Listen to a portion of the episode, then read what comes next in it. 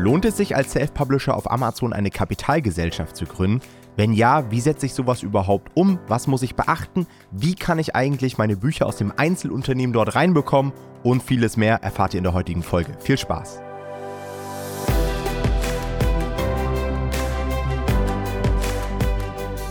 Hallo und herzlich willkommen zu einer neuen Folge des Verlagsniveau Podcast. Und in der heutigen Folge wollen wir uns einmal mit der Fragestellung auseinandersetzen, ob es sich denn als Kindle Publisher lohnt, eine Kapitalgesellschaft zu gründen, um Steuern einzusparen und mehr Vermögen aufzubauen. Denn das ist ja das Ziel sehr vieler Kindle Publisher und Unternehmer allgemein, dass man seine Gewinne irgendwann auch sinnvoll anlegt. Denn wir als Unternehmer sind in der Situation, dass wir uns eigenständig um unsere Altersvorsorge kümmern müssen. Ja. Wer den Weg von Jonathan und meiner Person schon etwas länger verfolgt, der wird mitbekommen haben, dass natürlich auch wir als Einzelunternehmer gestartet sind. Das ist meiner Meinung nach für den Staat mit die beste Rechtsform. Einfach umzusetzen, man geht zum Bürgeramt, äh, meldet ein Gewerbe an und kann dann mehr oder weniger loslegen, ja. Und es macht wahrscheinlich auch die ersten Monate und Jahre Sinn, aber irgendwann, wenn du Erfolg im KDP-Business hast, dann kommst du an einen Punkt, wo du einfach so hohe Gewinne hast, dass deine Steuerlast hier in Deutschland einfach sehr hoch wird. Und dann kommst du in die Situation, dass du dir Gedanken machst, okay, wie kann ich die Steuerlast denn mindern, um einfach mehr rauszuhaben, logischerweise. Und mittlerweile muss man sagen, Jonathan und ich haben beide GmbHs. Das heißt, es kann durchaus Sinn machen, Kapitalgesellschaften als Vehikel dafür zu nutzen. Und genau darum soll es, wie gesagt, heute einmal gehen. Da ich kein absoluter Experte in diesem Bereich bin, habe ich mir heute einen Gast eingeladen, und zwar den Alexander Keck. Alexander Keck betreibt die Marke Unternehmergold und teilt dort das richtige Wissen und die richtigen Werkzeuge, um Steuern in Vermögen umzuwandeln. Er ist absoluter Bestseller-Autor zweier wirklich richtig guter Bücher. Jonathan und ich sind Fans, können wir schon mal vorab sagen. Wir haben die beiden Bücher gelesen und wir haben sie vor allen Dingen auch umgesetzt. Das ist einmal das Buch Weniger Steuern, mehr Vermögen, was ich euch absolut ans Herz legen kann. Und das zweite Buch zeigt dann, wie man das umsetzt und das nennt sich GmbH Gründen. Beide Bücher findet ihr auch hier in der Beschreibung dieses Podcasts, in den Show Notes. Das heißt, checkt das gerne mal aus. Ich habe mehrere Bücher in diesem Bereich gelesen und für mich waren das einfach die Bücher, die am besten umgesetzt wurden. Ja. Alex war auch auf unserem Event, auf unserem Normal Publishing Event im letzten Jahr in Berlin, hat dort auch einen Vortrag gehalten und der kam so gut an, dass wir uns gedacht haben, hey, pass auf mit dem Alex, müssen wir doch nochmal eine Podcast-Folge aufnehmen. In der Folge heute wollen wir euch erklären, ab wann es sich lohnt, in eine Kapitalgesellschaft zu wechseln. Wie man das überhaupt macht, ja, wie man zum Beispiel eine GmbH gründet, was das kostet, wie lange sowas dauert, was man mit seinem bestehenden Buchportfolio vielleicht auch machen sollte. Ja, kann ich ein Einzelunternehmen einfach in eine GmbH umwandeln? Fange ich wieder von Null an? Muss ich meine Bücher irgendwie übertragen? Was mache ich eigentlich, wenn ich vielleicht auch irgendwann mal meine Kapitalgesellschaft oder mein Buchportfolio oder mein Verlag oder was auch immer verkaufen möchte. Wie strukturiert man sowas? Was ist eine Holding und so weiter? All das haben wir heute in der Folge vor. Deswegen würde ich sagen, lass uns nicht so viel Zeit verlieren und direkt reinstarten. Ja, Alex, herzlich willkommen hier bei uns im Verlagsniveau Podcast. Mich freut es riesig, dich hier heute als Gast zu haben. Nicht nur, weil ich das Thema, was wir heute haben, extrem spannend finde und ich glaube, dass wir damit extrem viel Mehrwert kreieren können, sondern weil ich tatsächlich von dir auch ein großer Fan bin. Ich habe deine Bücher gekauft und ich habe nicht nur deine Bücher gelesen, sondern sie tatsächlich auch umgesetzt. Jetzt gerade wieder eine neue Holding gegründet, schon einen Darlehensvertrag äh, mit deiner Hilfe aufgesetzt. Und ich finde einfach, dass du dieses ja doch schwere und komplexe Thema einfach extrem gut rüberbringst. Und deswegen ja, bin ich sehr, sehr happy, dass du dir heute die Zeit genommen hast, um im Podcast mit am Start zu sein. Herzlich willkommen. Ja, danke, Tom. Also mich freut es auch weil ich auch Fan deines Contents bin. Ich habe so viel Videos reingezogen, gerade bei der Erstellung der Bücher und dann Veröffentlichung, Vermarktung. Ich fand es ein bisschen schade, äh, dass ich nicht früher auf dich gestoßen bin, weil ich tatsächlich erst, als es darum ging, so jetzt habe ich das Ding geschrieben, so, äh, wie vermarkte ich das, ne? da hätte ich so ein paar Fehler noch vermeiden können. Aber deswegen freut es mich, dass sie trotzdem, dass die Bücher hilfreich für dich waren und es freut mich sehr, jetzt auch in deinem Podcast sein zu können. Ja, sehr cool. Und die laufen mir auch sehr, sehr gut. Also ich habe jetzt nochmal geschaut, wie so die Sales Ranks sind. Scheint ja immer noch alles sehr gut zu laufen auf Amazon. Ja, genau. Also es ist ja mega, wie das, wie das funktioniert und ich bin auch sehr, sehr dankbar. Die Bücher werden halt anscheinend auch weiterempfohlen. Also es ist so, dass die allmählich steigen auch und äh, genau, ich bin jetzt seit seit zwei, drei Jahren So das eine ist immer so zwischen 1000 und 2000 im Sales Rank ähm, rein organischen Amazon Traffic. Das finde ich schon ganz gut. Ja, das ist sehr, sehr stark. Die erste Frage, die ich habe, Alex, du bist in einem, in einem Themenbereich drin, der sonst wahrscheinlich sehr Steuerberater dominiert ist. Wie kommt es dazu, dass du so einen guten Content machst? Also wie bist du überhaupt zu diesem ganzen Thema gekommen? Ja. Ja, am besten ist immer der Weg aus dem eigenen Problem heraus. Und so war es bei mir auch. Ich bin schon länger Unternehmer und war immer frustriert von meinen Gesprächen mit der Steuerberatung. Und dann irgendwann kam mir der Gedanke, okay, vielleicht liegt es nicht nur an der anderen Seite, vielleicht liegt es auch an mir, vielleicht muss ich einfach mehr wissen, um mich gut beraten lassen zu können. Und bin dann halt in das Thema immer stärker eingestiegen und habe dann gemerkt, ah, das macht mir das macht mir Spaß. Das Thema finde ich interessant und halt gerade jetzt nicht so nur Steuern an sich, sondern es sind meistens sind es unternehmerische Fragestellungen und dann Steuerthemen sind eigentlich nachgelagert. Und ja, mhm. und so bin ich auch zum Buch gekommen. Also tatsächlich kam ich da aus einem Gespräch mit einem Freund heraus, der mich fragte, eine, eine Webagentur und hat zwischen 150 und 200.000 Euro Gewinn im Jahr gemacht, hat mich gefragt, du Alex, sag mal, was meinst du, lohnt sich da schon eine, eine GmbH? Und dann dachte ich, das, was von, von, dem, von seinem Steuerberater kam, hat überhaupt nicht geholfen. Und dann dachte ich, oh, ich will das mal aufschreiben. Ich will das mal herleiten. Was muss man eigentlich wissen, um so eine Vorentscheidung treffen zu können? Lohnt sich die GmbH oder, ist das, oder bin ich im Einzelunternehmen noch besser aufgehoben? Was muss ich da wissen? Mhm. Und um mich dann zielgerichtet beraten lassen zu können. Ja, und ich glaube halt durch diese Unternehmerperspektive, ich weiß halt genau, was du brauchst, um diese Vorentscheidung treffen zu können, was relevant ist, sodass du halt den ganzen, ja, das, was bei Steuerteam, da geht's, wenn es ins Detail wird, dann wird es halt sehr, sehr schnell komplex, aber diese zugrunde liegenden Fragestellungen, da brauchst du gar nicht so viel zu wissen. Es sind so ein paar Grundsätze, ja, und dann bist du schon ganz gut mit unterwegs. Mhm. Was hast du davor gemacht? Also hast du irgendwie studiumstechnisch da einen Background drin oder hast du warst du einfach schon immer Unternehmer? Ja, ich bin, ja, ich bin seit dem, seit der Schule Unternehmer und, und äh, ja, durch eine Arbeitsgemeinschaft interessanterweise, da ist so das, die erste Firma entstanden. Und dann habe ich Wirtschaftsingenieurwesen studiert. Also jetzt, ich war schon immer so, so ein bisschen so aus einer mathematisch-analytischen Richtung, so dass das liegt mir schon. Und auch das quasi durchs Erklären, Verstehen war schon, war schon immer so. Aber ansonsten, ich habe dann äh, nach dem Studium, habe ich auch mal im Konzern gearbeitet, äh, kurz und habe gemerkt, nee, nee, tatsächlich, ich bin Unternehmer durch und durch und habe dann eine Handwerksplattform aufgebaut, deutschlandweit. Und die Kunden waren jetzt nicht äh, Endkunden, also keine Privatleute, sondern für äh, große Unternehmen, unter anderem auch für Amazon. Also ich habe für Amazon, wir hatten sowohl einen Seller-Account als auch einen Vendor-Account haben Amazon direkt beliefert und da zum Beispiel TV-Wandmontagen äh, über die als Hand Handwerksplattform äh, verkauft. Also ich kenne das da ganz gut. Ja. Auch Otto, die Otto-Gruppe war ein Kunde, Gardena, genau. Und das habe ich ein paar Jahre gemacht. Und dann, als ich neu gründen wollte, wollte ich erst eine Software für Unternehmensfinanzen bauen und bin dann auf das Steuerthema gekommen, hatte gerade die Gelegenheit und dachte, ah, irgendwie habe ich Bock drauf, ich schreibe jetzt einfach mal ein Buch. Mhm. Ach krass, das Buch war tatsächlich dann auch relativ früh am Start. Ja, genau. Ich, ich wollte im Prinzip dadurch das Thema, in das Thema eindringen.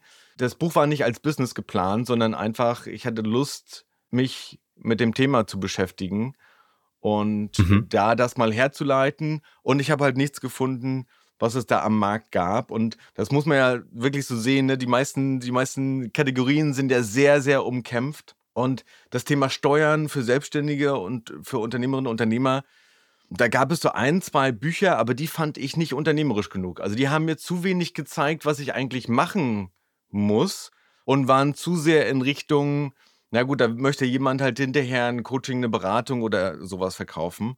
Und für mich war halt einfach wichtig, so wenn ich ein Buch lese, dann möchte ich halt auch da direkt was mitnehmen, nämlich so direkt äh, wissen, okay, was sind jetzt meine, meine nächsten, nächsten Schritte und dann kann ich halt da mit meinem Steuerberater zum Beispiel drüber sprechen.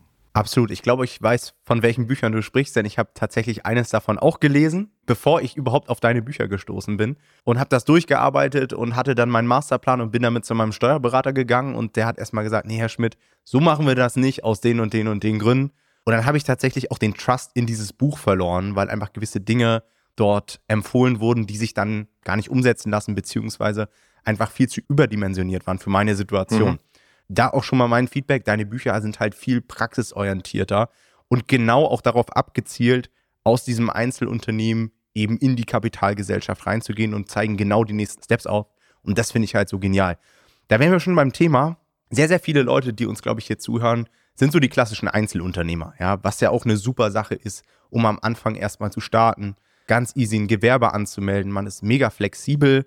Wenn man das Ganze eine Zeit lang betreibt und auch erfolgreich betreibt, dann steigen natürlich auch die Einnahmen.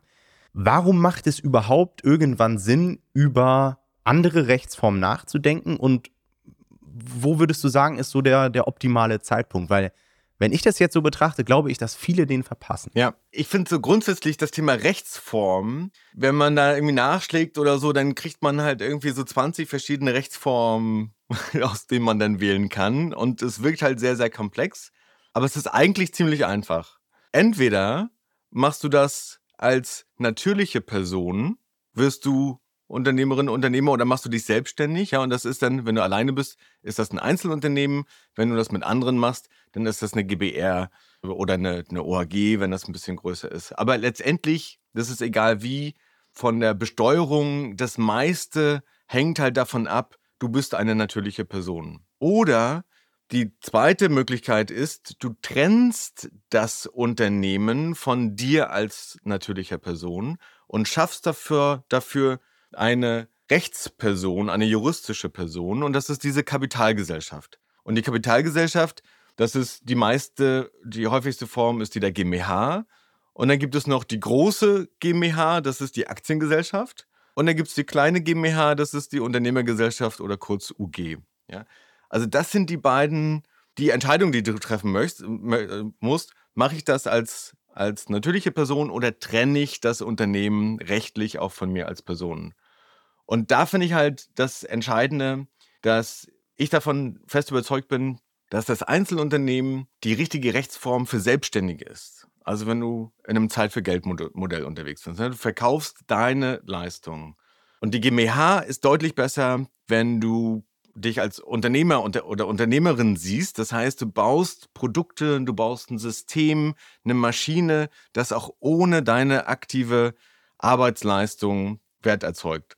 So, und mein, wo wir da im KDP-Business stehen, ist ja völlig klar. Wir wollen ja gerade nicht über unsere Zeit Geld verdienen, beziehungsweise wir investieren die Zeit, um dann Produkte zu bauen, nutzen dann die Maschinerie von Amazon, um das Ganze zu äh, vermarkten, zu vertreiben. Das heißt also, wir sind ja von vornherein eigentlich auf der Unternehmerschiene unterwegs. Und da hilft es tatsächlich, dieses weil wir nicht nur äh, über die GmbH dann nicht nur die Produkte, die Arbeits-, die Wertschöpfung von unserer Zeit loslösen, sondern das auch rechtlich zu lösen. Das hat halt dann einige steuerliche Gründe und auch wenn wir das später mal verkaufen wollen, ist das halt in der GmbH deutlich besser aufgehoben. Mhm. Nun ist es aber ja wahrscheinlich trotzdem so, dass die meisten dieses Bewusstsein wahrscheinlich am Anfang gar nicht haben, wahrscheinlich auch das Kapital noch gar nicht, viele sich erstmal ausprobieren dementsprechend als Freiberufler, Einzelunternehmer oder was auch immer starten. Das ist wahrscheinlich auch eine ziemlich lange Zeit zu betreiben. Ab wann wird es nachteilig? Also ab wann habe ich vielleicht so viel Gewinn auch in meinem Einzelunternehmen, dass ich einfach steuerliche Nachteile hätte, wenn man jetzt mal dieses ganze Haftungsrisiko auch ausklammert? Ja. Na, nachteilig wird es im Prinzip, sobald ich weiß, da habe ich was, was ich eigentlich mal verkaufen kann. Ja, äh, so das ist der eher so der, der strategische Anker wenn es dir darum geht, direkt Geld zu ver äh, oder direkt auch Steuern zu sparen, dann kann ich mit der GmbH Steuern sparen, sobald ich deutlich mehr Geld verdiene, als ich für meinen Lebensunterhalt benötige. Ja? Und das ist ja gerade, wir haben uns ja auch schon ausgetauscht, äh, beziehungsweise ich war im letzten Jahr auf deiner, äh, auf deiner Konferenz und habe mich damit mit vielen von deinen äh, Coaches ausgetauscht. Und es sind ja viele, die das KDP-Business auch sehr erfolgreich nebenberuflich starten. Das heißt, also, sie haben einen Brot- und Butterberuf, äh, der das Gehalt bzw. den Lebensunterhalt finanziert. Und das heißt, alle Einnahmen, die dann über KDP reinkommen, die sind darüber hinaus. Das ist Vermögensaufbau. Und dieser Vermögensaufbau, der wird halt in der GmbH nur mit 30 Prozent versteuert, während du halt im Privateinkommen bist du halt bei ca. 65.000 Euro. Alles, was darüber hinaus ist, bist du im Spitzensteuersatz von 42 Prozent. Und dann kannst du halt entscheiden, möchte ich das, ne, möchte ich dieses Zusatzeinkommen mit 30 Prozent versteuern oder mit 42 Prozent äh, versteuern. Ja? Das ist das, wo du halt einfach direkt Geld verdienst äh, oder direkt Steuern sparst und darüber mehr Vermögen hast, indem du gerade halt auf den Vermögensaufbau, auf den kannst du mit der GmbH deutlich Steuern sparen. Ja, und das ist ja tatsächlich ein Niveau, was jetzt nicht super schwer zu erreichen ist. Also ich glaube, wenn man sich den Markt mal anschaut auf Amazon KDP, dann haben das sehr, sehr viele Leute erreicht, die aber immer noch im Einzelunternehmen drin sind. Ist wahrscheinlich auch so ein bisschen der Respekt vor dem Vehikel, ich weiß es manchmal gar nicht. Also ich glaube, vieles ist auch Mindset-Sache. Vielleicht nicht das Bewusstsein überhaupt erstmal dafür zu haben, aber dann merke ich bei vielen Leuten, auch wenn man sich über GmbH-Gründung und sowas austauscht, da ist ein gewisser Respekt. Man denkt immer, man ist zu klein dafür, das ist überdimensioniert, das ist alles viel zu teuer. Ich habe jetzt gelernt, nachdem ich schon zwei GmbHs gegründet habe, ist eigentlich gar nicht so. Also ich habe zum Beispiel mein Business, ich betreibe das genauso wie vorher. Ja, die Kosten steigen leicht an, aber wir haben eben auf der anderen Seite auch eine enorme Ersparnis dadurch.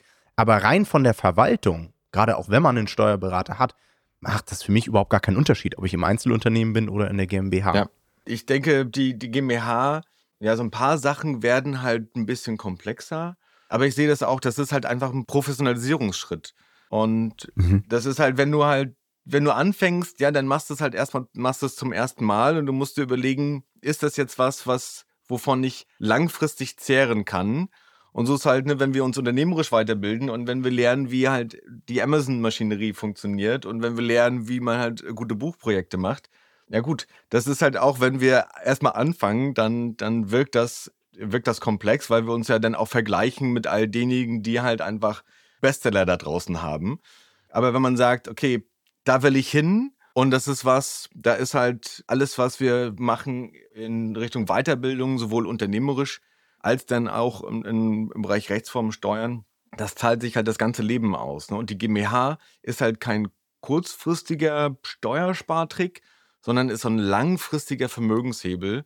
Das heißt, du sagst auch jetzt, okay, aktuell mag es sein, dass die Überschüsse vielleicht noch nicht so riesig sind. Aber wenn du siehst, okay, das, was ich jetzt gemacht habe, das funktioniert schon. Und wenn ich da einfach weitermache, ja, und das jetzt mal so ein paar Jahre auch in die Zukunft sehe, dann, ne, dann zahlt sich das, entsprechend zahlt sich diese Investition aus. Da so ein bisschen, ja, ich nenne das mal, ist wie eine neue Software lernen. Ja, so ein bisschen muss man dann lernen, so ein bisschen ein paar Anforderungen an die Buchhaltung gibt es, ein paar Sachen muss man anders beachten, weil eben die GmbH äh, rechtlich eigenständig ist. Und das hat halt sehr, sehr viele Vorteile. Ja, sonst sonst äh, würde sich das als Steuer nicht, nicht, nicht lohnen. Aber wir müssen halt auch ein paar Sachen beachten, eben weil wir halt der GmbH nicht einfach in die Tasche greifen können. Das ist nicht, nämlich nicht unser Geld, ja, sondern das Geld der GmbH. So, und äh, das ist so der zwei Seiten der Medaille. Diesen, irgendwann kommt man halt an den Punkt und sagt, okay, ich will jetzt den nächsten Schritt machen und die nächste Phase einläuten. Und ich habe gemerkt, okay, grundsätzlich das funktioniert. So, jetzt zünde ich die nächste Stufe. So würde ich das sehen. Wenn ich mich jetzt dafür entscheide, was wären da so die ersten Schritte? Und vor allen Dingen, was mich auch interessieren würde, ich meine, ich habe das jetzt zweimal gemacht, aber wie lange dauert es, so eine GmbH aufzusetzen im Schnitt? Ja, das, das kommt immer darauf an. Das, man kann grundsätzlich kann man, kann man sagen, äh, ich schreibe jetzt einem Notariat und habe morgen einen Termin, ja, und muss dann nur kurz überlegen, wie ich den Unternehmensgegenstand benenne. Also das kann sehr, sehr schnell gehen und mit der GmbH kann man dann auch, äh, das ist dann erstmal eine GmbH in Gründung, also die ist noch nicht fertig, so, aber die existiert dann auf dem Papier schon. Da kann man auch schon Verträge mitmachen und da könnte man dann auch schon einen KDP-Account mit, mit anlegen. So, dann kommt halt Bankkonto und so weiter, steuerliche Anmeldung. Das kann dann halt ein bisschen länger dauern. Also so, dass der ganze Gründungsprozess ja, also zwei, drei Monate muss man leider mit rechnen. Das, das längste, am längsten dauert meist die, die Steuernummer. Auf die warte ich auch gerade. genau. Also das ist je nachdem, wo man, wo man sitzt. Aber also in Berlin dauert es halt sehr, sehr lange. Und wenn es dringend ist, dann muss man halt einfach mal beim Finanzamt anrufen. Da sitzen meistens auch erstaunlich ja, nette Menschen, ne, die sich freuen, wenn, wenn jemand anruft und auch einfach nett um, um etwas bittet. Genau, also der, der Gründungsprozess ist eigentlich ist relativ einfach. Und da würdest du auch sagen, direkt zum Notar oder wenn ich schon in der Steuerberatung bin, sollte ich das über meinen Steuerberater machen? Soll ich den da irgendwie mit einbeziehen oder ist es etwas, was jeder selbst in die Hand nehmen sollte? Na, der Steuerberater oder die Steuerberaterin, die machen ja, wenn du beraten dich, wenn du steuerliche Fragen hast, ne? Die eine, eine GmbH-Gründung, mhm. wenn das jetzt wirklich erstmal nur eine reine Gründung ist, das heißt also für ein neues Unternehmen oder für neue Buchprojekte, für einen neuen KDP-Account. Ja, das ist ja das Schöne, auch da mit der, das ist eine andere Person. Normalerweise darf ja jede Person bei KDP nur einen Account haben. Ja, ich kann natürlich einfach, wenn ich jetzt äh, ein Einzelunternehmen habe, könnte ich einfach diesen Account äh, äh, weiterlaufen lassen und ich gründe zusätzlich für neue Projekte beispielsweise eine GmbH, mache einen neuen KDP-Account. Ja, also da muss man sich nicht unbedingt steuerlich beraten lassen, wenn man keine steuerlichen Fragen hat. Ja, also das mhm. ist was anderes, wenn man jetzt sagt, ich, ich habe jetzt in, in diesem Account, ich habe jetzt da wahnsinnige Buchprojekte, gleich die ersten Projekte, die ich gemacht habe, gehen halt so durch die Decke und ich möchte unbedingt äh, diese Projekte, äh, weil das so, weil das eine Cashmaschine ist, die möchte ich in die GmbH haben. Ja, also der Schritt, mhm. diese, man nennt es auch den Umwandlungen aus einem Einzelunternehmen eine GmbH zu machen, der ist deutlich komplexer und damit das halt steuerneutral funktioniert, da gibt es so ein paar Voraussetzungen. Da muss man auf jeden Fall eine erfahrene Steuerberatung haben. Also eine Steuerberatung, die auf diese Umwandlung auch spezialisiert ist und viele Umwandlungen gemacht hat.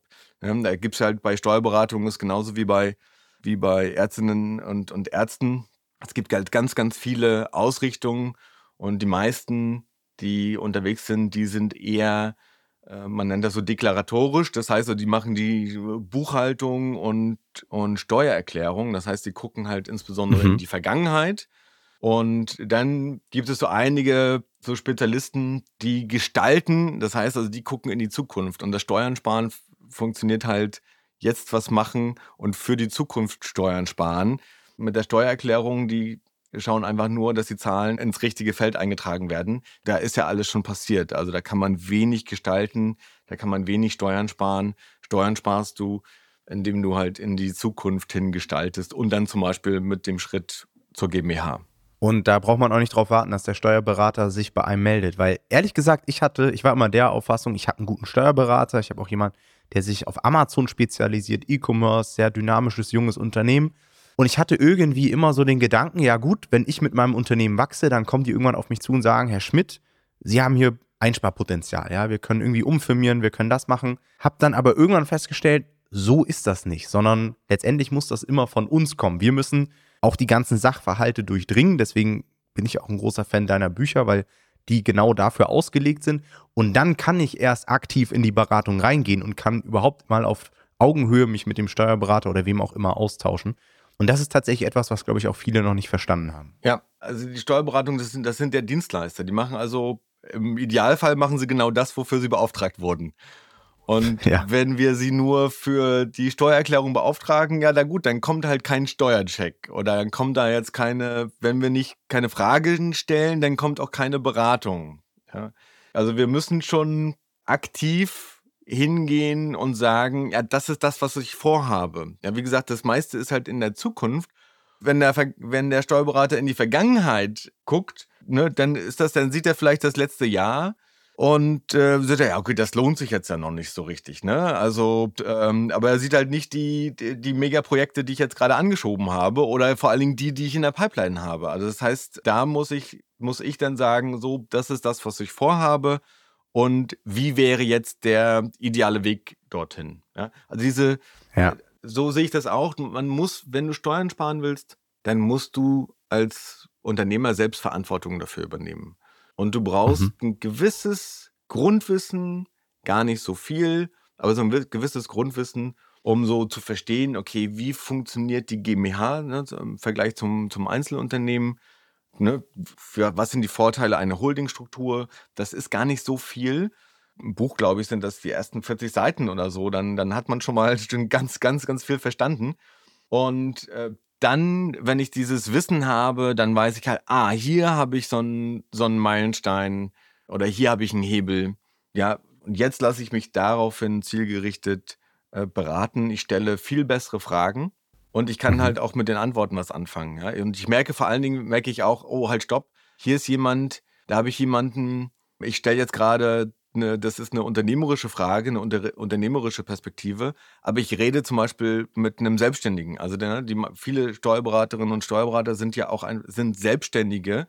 Das heißt, sie sind auch mhm. freiberuflich mhm. unterwegs und verdienen halt einfach über ihre Dienstleistungen und denken gar nicht unbedingt unternehmerisch. Ja? Und wenn ich dann merke, da kommt dann sowas wie, ach, was, äh, was wollen Sie denn mit einer GmbH und ne, was lohnt sich da und, das, und die Kosten und überhaupt dann, nee, okay, das ist vielleicht nicht der richtige Ansprechpartner. Und ich kann aber auch, wenn halt irgendwie dann eine Replik kommt oder so, manchmal sind das so ein paar Argumente, die nicht ziehen, hm, dann kann ich halt auch dagegenhalten, beziehungsweise dann nochmal nachbohren oder besser erklären, ja, wo ich eigentlich hin will. Ja, eine Sache hast du schon mal angesprochen und zwar ist es dieser zusätzlich KDP-Account, den man ja mit der GmbH eröffnen kann.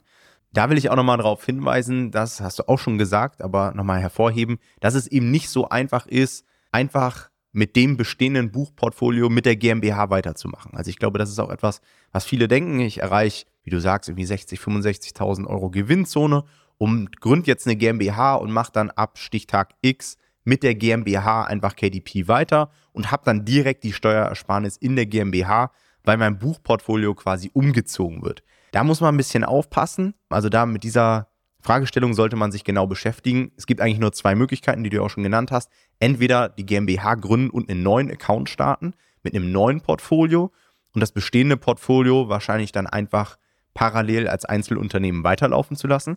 Zum Beispiel der Weg, den ich eingeschlagen habe. Ja, also ich habe quasi zu meinem KDP-Business eine GmbH gegründet, in der ich mein ganzes Coaching-Business abgebildet habe. Oder, hast du ja auch schon gesagt, die Umwandlung, ja, quasi mhm. das Einzelunternehmen komplett oder zu teilen in die GmbH mit einzubringen.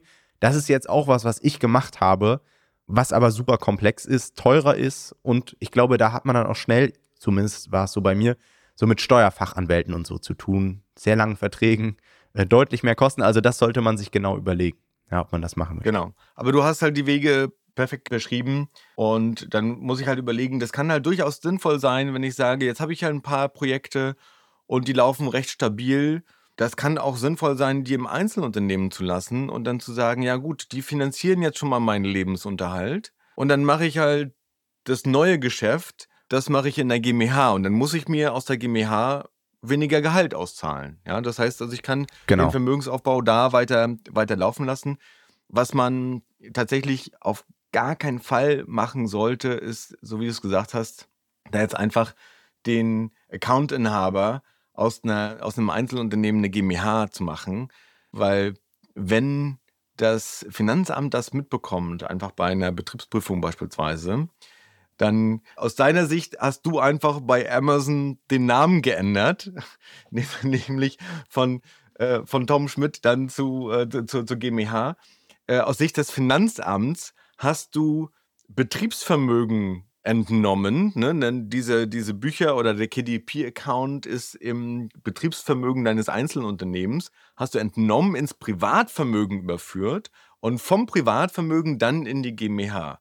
Und dieses vom Betriebsvermögen ins Privatvermögen wird besteuert wie ein fiktiver Verkauf. Und da setzt das Finanzamt einen Faktor 13,75 mal durchschnittlicher Jahresgewinn an. Und äh, da sind wir halt sehr, sehr schnell dabei, ne, wenn du halt, ne, Pi mal Daumen, nimm mal an, du machst halt 100.000 Euro Gewinn, mit, mit dem Account mal 13,75, äh, da sind wir halt bei knapp 1,4 Millionen und diese 1,4 Millionen, die musst du dann im persönlichen Steuersatz äh, versteuern. Also ohne, dass da Geld geflossen ist. Also es ist ein riesige, sehr, sehr großes Steuerrisiko. Deswegen sollte man tatsächlich entweder dann einen von den beiden anderen Wegen wählen, die du gesagt hast, wenn wir diesen Account unbedingt oder diese Projekte in der GmbH haben wollen, dann sollten wir diese Umwandlung gehen, auch wenn es erstmal komplexer ist und, und auch teurer. Ja, diese Umwandlung, die kann halt gut auch ja, 8.000 bis 10.000 Euro würde ich rechnen. Es kann günstiger werden, aber wenn man mal den, den Weg gehen, sollte man zumindest bereit sein, ähm, der 8.000 bis 10.000 Euro dafür äh, äh, zu investieren. Aber dafür kann man dann zum Beispiel die GmbH auch deutlich besser verkaufen. Ja, wenn das halt einfach, wenn da nicht mal ein persönlicher Name steht, dann kannst du halt irgendwann die, die GmbH bzw. den KDP-Account mit in der GmbH verkaufen. Ja. Eine Sache, die ich jetzt auch in diesem Jahr erst gelernt habe, ich weiß nicht, irgendwie hatte ich das nie auf dem Schirm, ist wie so ein Hack. Also wenn ich jetzt zum Beispiel sage, ich bringe eben mein komplettes Buchportfolio oder mein Einzelunternehmen mit in die GmbH ein, dann, wenn ich das mache bis, ich glaube, es ist Ende August, habe ich da diverse Vorteile auch, oder? Also ich glaube, ich kann auch dadurch ordentlich Steuern sparen, weil man, glaube ich, rückwirkend fürs gesamte Geschäftsjahr dann auf Ebene der GmbH schon die erzielten Gewinne versteuern kann, oder? Richtig, genau. Das, wir brauchen, um, diese, um diesen Weg in die GmbH zu gehen, da, ja, da muss man halt so zwischen so eine, so eine Zwischenbilanz ähm, erstellen oder eine, eine Bilanz erstellen. Und das heißt also per Definition muss das immer rückwirkend sein. Ja? Das geht rückwirkend bis zu acht Monate rückwirkend. Das heißt also, wir können deswegen das Datum 31.08. Wir können also bis zum 31.08. können wir rückwirkend zum 1.01. des Jahres in die GmbH gehen.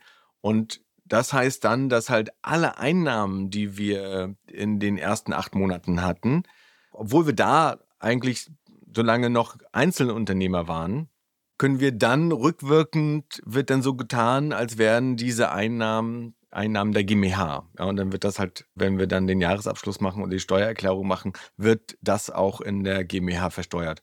Und das, das Praktische ist dann halt den Jahres- oder diesen Jahreswechsel zu nehmen, ist halt, dass wir dann sowieso zum Jahresende braucht man eh eine Bilanz. Also man, man spart sich in der Regel ähm, so ein bisschen Steuerberatungskosten, wenn man das in den ersten acht Monaten des Jahres macht. Mhm. Und hat dann wahrscheinlich auch einen Teil dieser ganzen Umwandlungskosten wahrscheinlich wieder drin durch diesen Steuervorteil. Richtig, genau. Da, da, ja. Dadurch, dass man sagt, okay, jetzt, jetzt gerade die letzten Monate sind durch die Decke gegangen, da kann man dann sagen, okay, äh, so die Kosten, die ich habe, die finanzieren sich direkt durch den, durch den Steuervorteil äh, aus, aus dieser Zeit. Ja, aber ist halt auch nur eine Option. Die zweite Option haben wir auch schon genannt, das einfach parallel weiterlaufen zu lassen, sich dann einfach weniger Geschäftsführergehalt auszuzahlen. So habe ich das auch gemacht. Ich glaube, ich habe sogar im ersten Jahr mir gar nichts ausgezahlt. Ich glaube, das war möglich. Und dann erst ab dem zweiten. Was ich bei dir im Buch entdeckt habe, was ich einfach auch nochmal ansprechen möchte, ist dieser Vergleich Einzelunternehmen versus GmbH. Da hast du, glaube ich, eine sehr schöne Rechnung drin. Ich kann mich, glaube ich, auch an so eine Grafik erinnern. Ich glaube, du hast mal so verglichen 150.000 oder 120.000 Euro Gewinn im Einzelunternehmen versus Gewinn im, in der GmbH hast das dann auf 25 Jahre hochgerechnet und hast, glaube ich, den, den Unterschied auch noch als Kapitalanlage angelegt mhm. und hast dann ausgerechnet, wie entwickelt sich das Vermögen.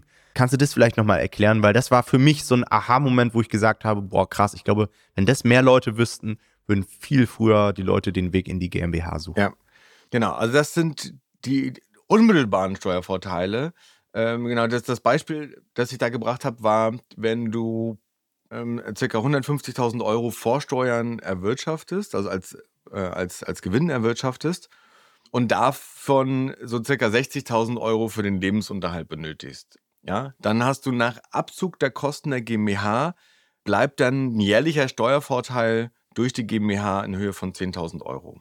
So, wenn du diese 10.000 Euro nimmst, das sind ja quasi, du hast also äh, am Ende des Jahres hast du 10.000 Euro mehr Vermögen, weil du 10.000 Euro weniger Steuern zahlst. Und in diesen 10.000 Euro kannst du ja arbeiten. Ne? Du kannst zum Beispiel ähm, ETFs äh, kaufen, äh, du kannst es investieren in, in Ads, äh, ne? also egal, was du damit machen möchtest.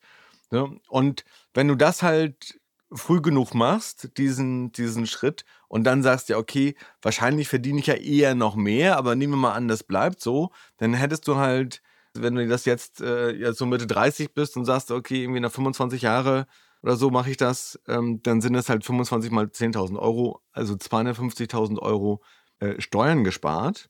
Aber dadurch, dass du mit dem Geld ja arbeitest äh, und, und, und anlegst, vielleicht Immobilien kaufst, ETFs, egal wie, erwirtschaftest du eine, eine Rendite. Und ich habe da jetzt einfach mal so, ein, so eine durchschnittliche ETF-Rendite genommen. Wenn du da so 7% pro Jahr erwirtschaftest, dann sind die Kapitalerträge durch diese gesparten Steuern nochmal höher. nämlich 350.000 Euro. Ja, also du investierst, du sparst 250.000 Euro, legst die an, erwirtschaftest dadurch 350.000 Euro äh, Kapitalerträge. Das heißt also nach den 25.000, äh, nach den 25 Jahren bist du, beziehungsweise das Vermögen ist dann in der GmbH, in einer GmbH, die du selber kontrollierst. Aber du hast halt Kontrolle, du kontrollierst 600.000 Euro mehr Vermögen. Ja? Und da sind die ganzen anderen Steuervorteile, wie eine Pensionszusage in der GmbH, Altersvorsorge und Darlehen und so weiter und so fort, die sind da noch gar nicht drin. Das ist wirklich nur dieser unmittelbare Steuervorteil. Da ist noch gar nicht mit drin, dass die GmbH zum Beispiel nur auf, auf Aktiengewinne nur 1,5 Prozent Steuern zahlt, während du im Privatvermögen 26,5 Prozent äh, Steuern sparst. Ja? Also die GmbH, die zahlt fast keine Steuern auf, auf äh, Aktiengewinne. Also das heißt, die GmbH, diese separate Rechtsform zu nutzen, indem ich halt entscheiden kann, entweder mache ich das jetzt als Person oder macht das lieber die GmbH diesen Gestaltungsspielraum, den gewinne ich erst, wenn ich auch eine, eine weitere Person habe, die ich kontrollieren kann. Und deswegen ist so dieses, der Schritt zur GmbH ist für mich der erste und wichtigste Steuer- und Vermögenshebel, den wir machen können, also insbesondere für Unternehmerinnen und Unternehmer. Mhm. Wenn ich das dann 25 Jahre gemacht habe und ich habe ein schönes Sümmchen da drin, ja, wie du sagst, die 600.000 oder wenn man jetzt davon ausgeht, dass man als Unternehmer auch wächst über die Jahre hinweg, dann kann sich das natürlich richtig, richtig krass auch entwickeln. Dann habe ich irgendwann einen Batzen Kohle da drin oder mein ETF-Portfolio oder was auch immer, Immobilien. Wie kriege ich das dann im Alter wieder raus? Weil irgendwann will ich ja wahrscheinlich auch mal etwas verleben. Welche Möglichkeiten habe ich dann irgendwann wieder Geld aus der GmbH rauszuziehen? Ja. Genau, die Frage ist, wofür du es rausziehen möchtest. Ja? Also da, da gibt es mhm. so zwei Dinge. Das eine ist, das Schöne ist, wir können das Geld der GmbH nutzen, ohne dass es unser Geld ist. Ne? Du hast Darlehensverträge schon mal kurz angesprochen.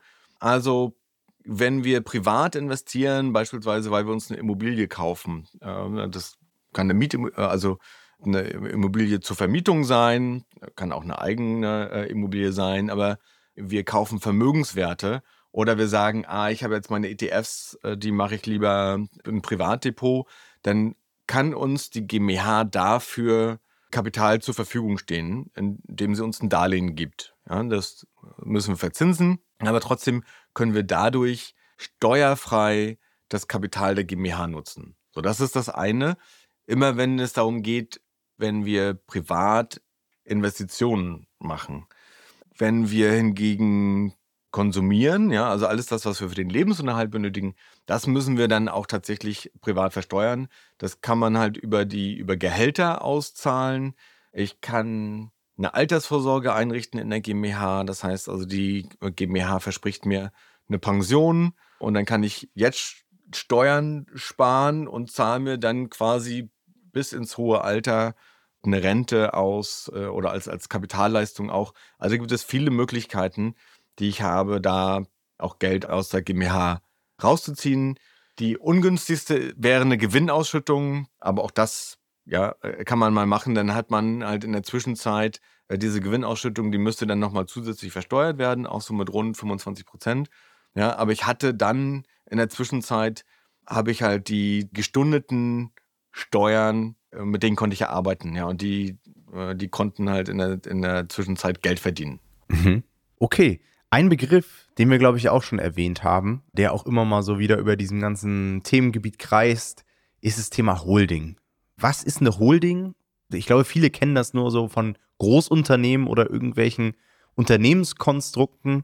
Aber warum könnte vielleicht auch für den einen oder anderen ein Holding-Modell Sinn machen? Ja, Genau, also eine Holding ist erstmal einfach nur eine ganz normale GmbH, also meistens in, in Form einer, einer GmbH. Mhm. Und die ist deswegen Holding, weil sie Vermögenswerte hält. Und diese Vermögenswerte, das können zum Beispiel Anteile an anderen Unternehmen sein. Ja, und das, das könnten dann zum Beispiel, da kann halt das Aktiendepot drin sein. Das können aber auch unsere Unternehmensanteile sein. Das heißt also, anstatt dass du die Anteile an der dann operativen, an der, sagen wir mal, der KDP GmbH direkt hältst, schaltest du einfach eine weitere GmbH dazwischen. Und das heißt, dir gehört die Holding zu 100 Prozent, die Holding GmbH. Und dieser Holding GmbH wiederum gehören Anteile entweder zu 100 Prozent, je nachdem wie viel du hast, an dieser Tochterfirma. Und das Schöne daran ist, so ein bisschen je nachdem, was du unternehmerisch machst, aber wir können dadurch so ein bisschen die Risiken, die operativen äh, Risiken der Operativ GmbH, die können wir trennen vom Vermögen. Ja, wenn ich habe ja gesagt, äh, ne, die Steuervorteile haben wir immer nur auf das Vermögen, was in der GmbH bleibt.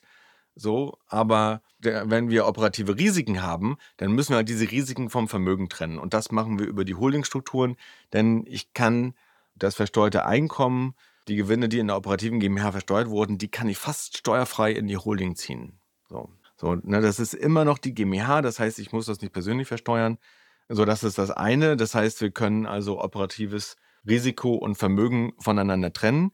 Und das andere ist, dass dann, wenn wir die operative GmbH verkaufen wollen, ja, in unserem Fall jetzt, dass äh, die, äh, die GmbH mit dem, mit dem KDP-Business, mit einem Coaching-Business, also egal, was wir da drin haben, dann verkaufen wir diese GmbH jetzt nicht persönlich, denn diese, dieser Verkauf bei uns persönlich, wär, der wäre auch relativ hoch besteuert. Auch hier wieder rund ein Viertel Steuern, das heißt also rund 25 Prozent.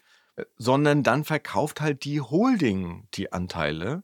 Und da gibt es halt dieses, dieses Schachtelprivileg, dass man sagt, ja gut, das, das wurde alles schon mal in der GmbH versteuert und das bleibt, das, das ist jetzt immer noch eine GmbH.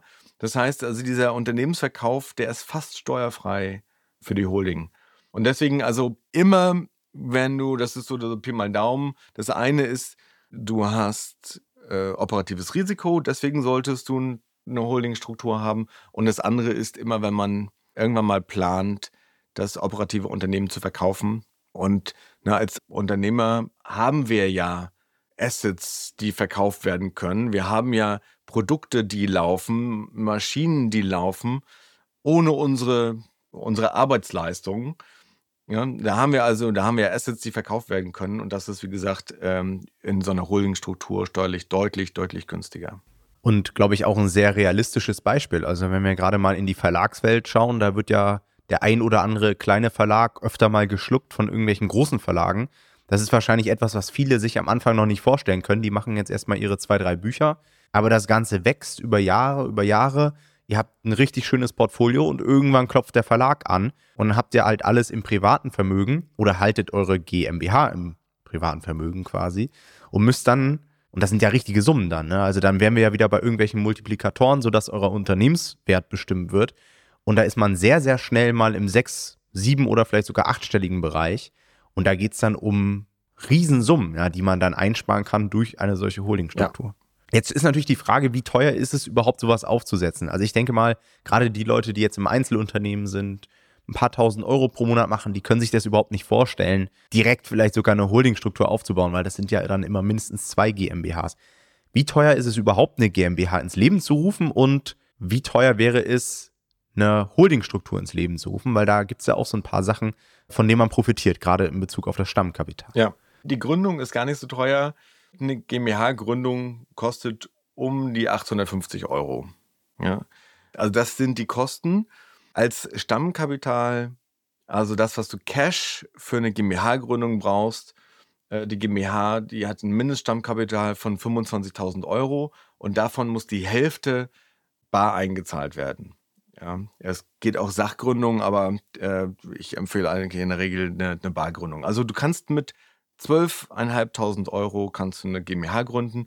Und diese 850 Euro Kosten, von denen ich sprach, das zahlt die GmbH. Das heißt also, die gehen nicht on top, sondern von den 12.500 Euro eingezahlt, zahlt dann die, die GmbH die Kosten. Ja, das verstehen ganz viele, die sich noch nicht so mit der GmbH auskennen, die verstehen das falsch. Dieses Stammkapital, die denken, das ist irgendwie so ein irgendwie so eine, so eine Kaution, wie eine Kaution, die irgendwo hinterlegt wird und äh, wenn dann die GmbH pleite wird, dann werden dann die Gläubiger äh, davon äh, bedient, so wie bei einer Mietkaution.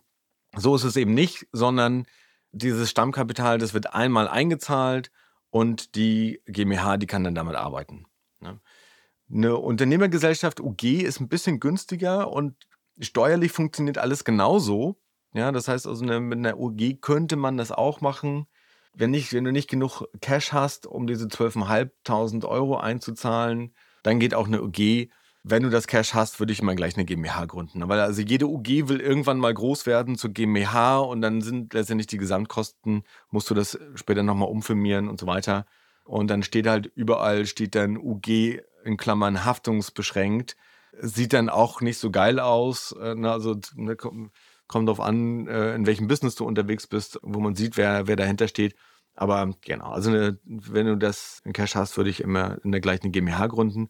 Und dann hast du natürlich noch laufende Kosten. Und diese laufenden Kosten, also nehmen wir mal an, du bist gewerblicher Einzelunternehmen, äh, Unternehmer, und das ist so im KDP-Business, würde ich sagen, das ist eigentlich meistens äh, so, äh, bist du da in der Gewerblichkeit äh, drin. Und da musst du äh, ab 60.000 Euro Gewinn, musst du sowieso bilanzieren. Das heißt also diese doppelte Buchhaltung und Jahresabschlüsse, also da kommt man auch relativ schnell im Einzelunternehmen hin. Das heißt, du hast dann, der Schritt zur GmbH ist gar nicht mehr so groß. Und deswegen so eine Pi mal Daumen-Regel ist, dass die Mehrkosten der GmbH ungefähr 1000 Euro im Jahr sind. Also das heißt also nicht die Gesamtkosten. Ich kriege dann immer die Rückfrage, ja, zeig mir doch mal eine Steuerberatung, die das für 1000 Euro im Jahr macht. Naja, nee, es sind nicht die Gesamtkosten für die Steuerberatung und eine Buchhaltung, Jahresabschlüsse, sondern das sind die Mehrkosten der GmbH jetzt im Vergleich, als hättest du ein vergleichbares gewerbliches Einzelunternehmen. Ja, und deswegen also sowohl ne, 1000 Euro für die Gründung, 1000 Euro im Jahr kann man rechnen pro GmbH. Das hat man ja sehr, sehr schnell wieder drin. Das heißt, ich brauche einmal die 12,5. Wenn ich dann direkt die Holdingstruktur aufsetzen möchte, brauche ich dann nochmal 12,5 und habe nochmal mehr Kosten von 1000 Euro im Jahr? Oder wie funktioniert das dann, wenn ich quasi die zwei GmbHs übereinander setze? Ja.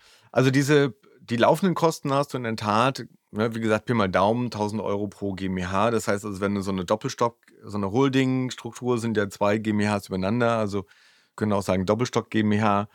Genau, dann muss jede GmbH muss Buchhaltung machen und einen Jahresabschluss erstellen. Äh, der Vorteil ist so in der Holding, da passiert in der Regel gar nicht so viel. Ja, es, es sei denn, du bist halt, äh, tradest halt auch im gewissen Umfang, aber ansonsten sind da gar nicht so viele Transaktionen. Das heißt also, die Buchhaltung ist da ein bisschen günstiger und wenn du alles bei einer Steuerberatung machst, dann kannst du da auch mal ein bisschen verhandeln, weil das eigentlich nicht so viel, nicht so viel Aufwand macht.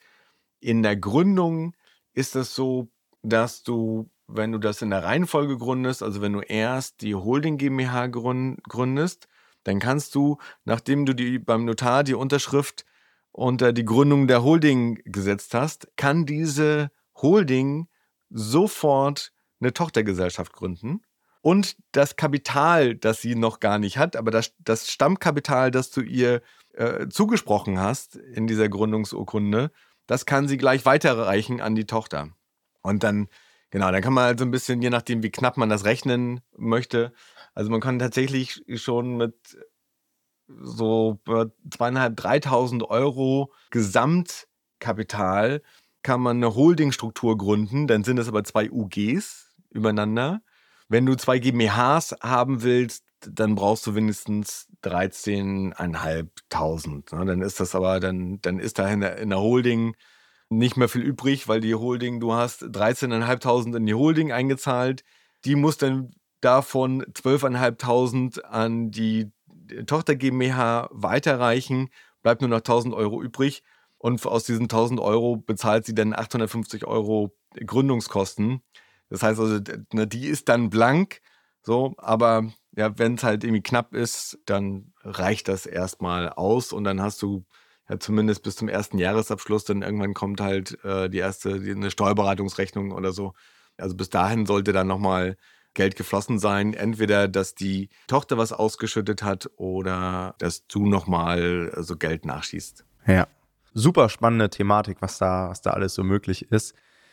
Ja, Vielen Dank erstmal für die ganzen, äh, für die ganzen Einblicke. Auch hier nochmal eine Empfehlung für dein Buch. Äh, da wird es auch genau so in der Reihenfolge gezeigt. Natürlich nochmal viel detaillierter mit Beispielen und so weiter. Also das kann ich euch wirklich ans Herz legen.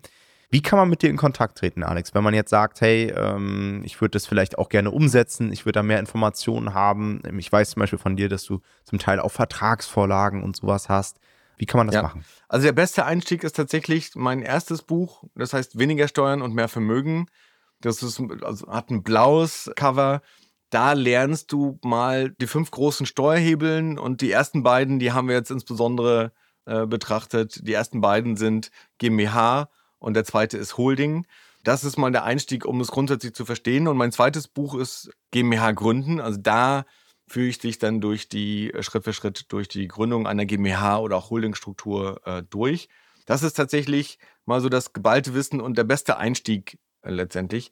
Wenn du dann weißt, was du machen willst, dann habe ich auch noch Umsetzungsprogramme oder Vertragsvorlagen. Aber tatsächlich ist das der beste Einstieg. Wenn du da zum Beispiel in den, in den Newsletter gehen willst, ich habe äh, auf unternehmergold.de habe ich so ein, einmal die Woche schicke ich so ein äh, Nugget-Newsletter mit, mit Steuertipps rund um die GmbH. Wenn du dich anmeldest, dann sind so die ersten E-Mails, da erkläre ich mal diese fünf großen Steuerhebel, wie gesagt, mal so in jeweils in einer E-Mail, so die ich dann im, im Buch ein bisschen äh, näher mache. Also das sind so die besten, der beste Einstieg. Entweder direkt über den Newsletter, wenn du dann nochmal ein bisschen wissen willst, was, was kommt da eigentlich. Oder ansonsten, wenn du so, wenn du tiefer einsteigen willst, dann, dann sind tatsächlich die, äh, die Bücher die beste, die beste Grundlage. Ja. Ja, ich bin auch in einem Newsletter, da hast du letztens auch einen Newsletter rausgeschickt, äh, der genau den Nagel auf den Kopf getroffen hat. So nach dem Motto, du hast in diesem Jahr eine Holding gegründet, dann pass auf, glaube, es ging um Gewinnausschüttungen und so weiter. Hat genau meine Situation getroffen. Also den Newsletter kann ich auch absolut empfehlen. Danke. Ja, dann bedanke ich mich bei dir, Alex. Wie gesagt, checkt unternehmergold.de ab, die Bücher. Dir alles Gute. Vielen Dank nochmal ja, für deine Zeit. Euch allen, wie immer, vielen Dank fürs Zuhören. Ja, falls ihr noch Fragen habt, wir haben wie immer auch einen Folgenpost in unserer Facebook-Gruppe. Gebt einfach mal bei Facebook Nomad Publishing Community ein. Dort posten wir zu jeder Podcast-Folge einen Post. Und falls ihr noch Fragen habt und so weiter, haut die gerne da unten rein. Dann vielen Dank fürs Zuhören. Bis zur nächsten Folge. Macht's gut. Ciao, ciao. Danke dir, Tom. Ja, danke fürs Zuhören. Ciao.